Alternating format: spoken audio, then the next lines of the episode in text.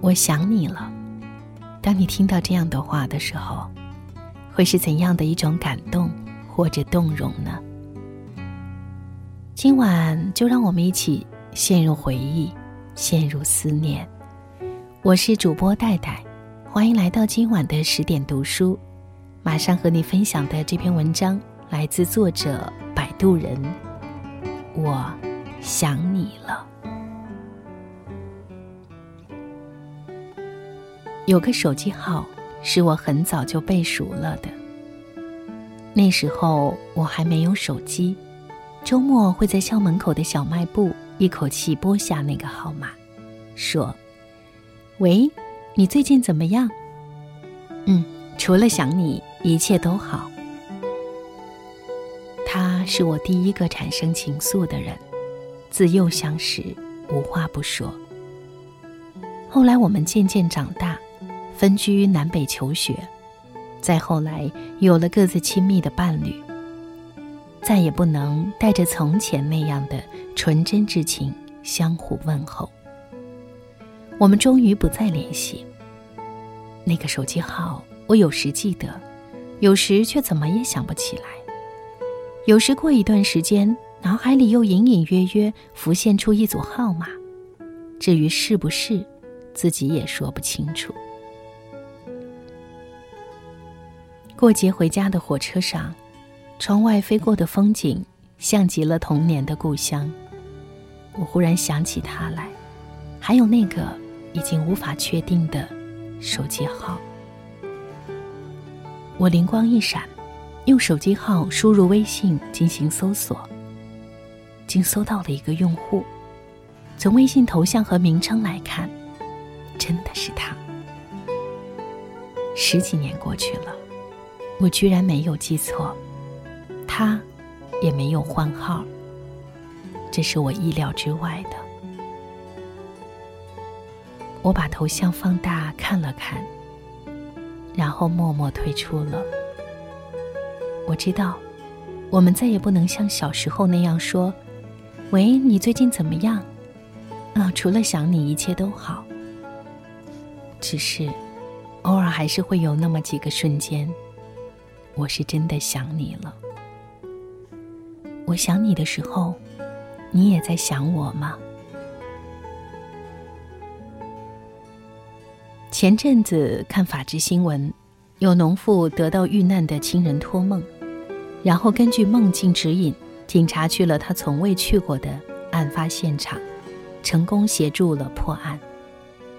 这件事引发了许多关于托梦和心灵感应的讨论，留言区的各种故事看得我泪流满面。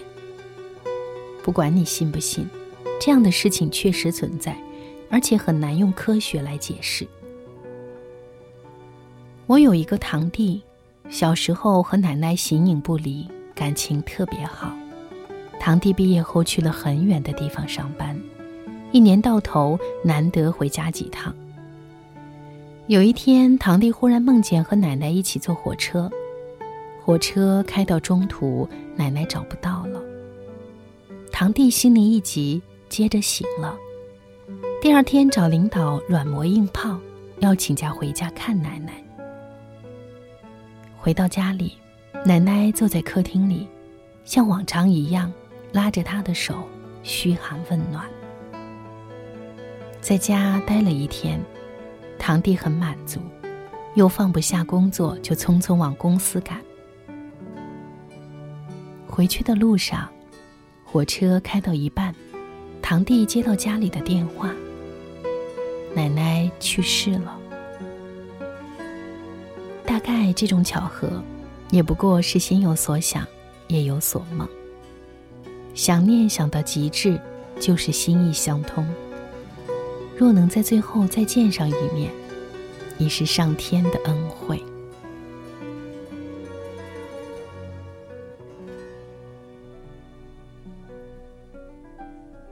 舅舅年轻时意气用事，有几分狂放。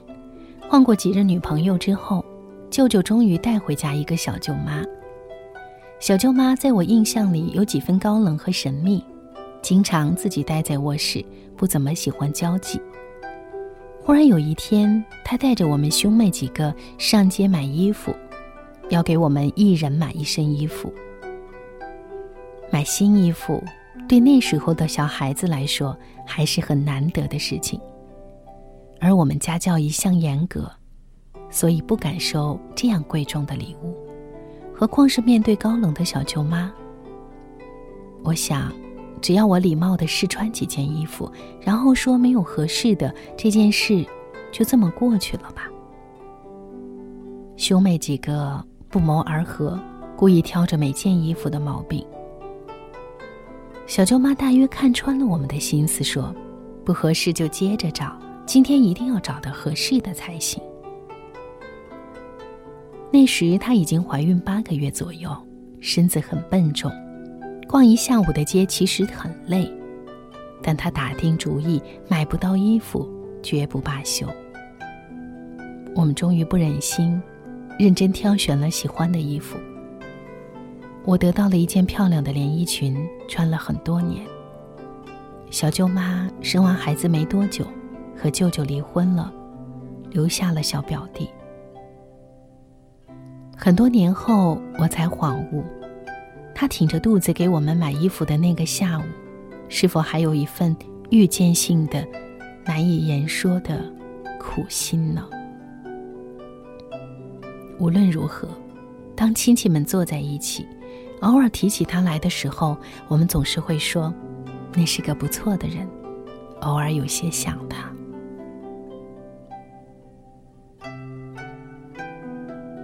小时候。我到远方住院做手术，弟弟在家里天天拽着衣角问：“姐姐什么时候回来？把这几本书找人给他带去好不好？”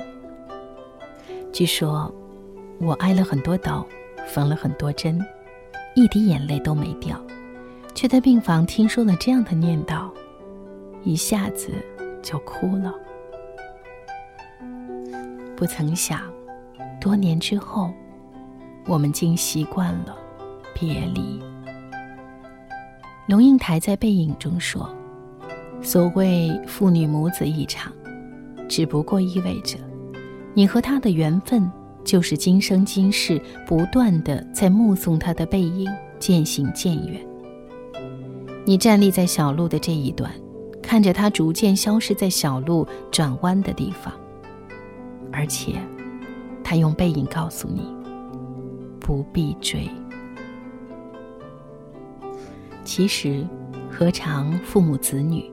我们的整个人生都是不断的相聚和别离，而且不必追。之前看过一组图片，其中一幅拍摄在离别的车站，两个耄耋老人，一个在车里，一个在站台，火车就要开了。站台上的那个痴痴入立，拿手绢擦拭着眼泪。火车上的那个，就着车窗上的水汽，写下“保重”两个字。他们心知，在这样的年纪，见一面就少一面了，于是连说再见都是奢望，只能说“保重”。你若能保重，我便知足。我除了想你，也一切都好，不必挂念。所有的相遇都是久别重逢，所有的离别是否都还留有尾声？到不了的是远方，回不去的是故乡。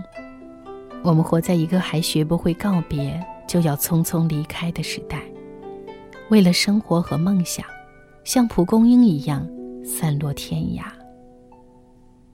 若时光果真无穷，或许我们所有的别离，都不过是短暂的小别离。小别离，长相思。愿我们在分离的时间里，都能各自珍重。愿你珍重，我的朋友。我是戴戴，谢谢你今晚来听我读书。更多美文，请关注。十点读书公众号，下次再见。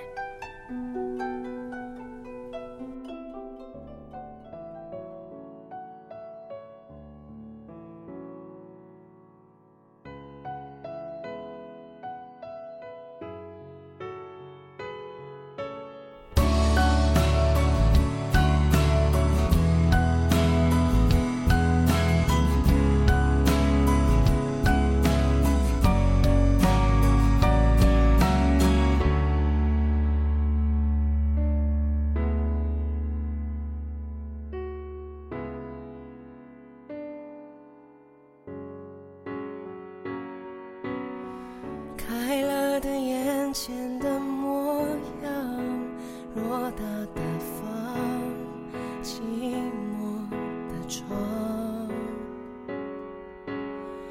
关了灯全都一个样心里的伤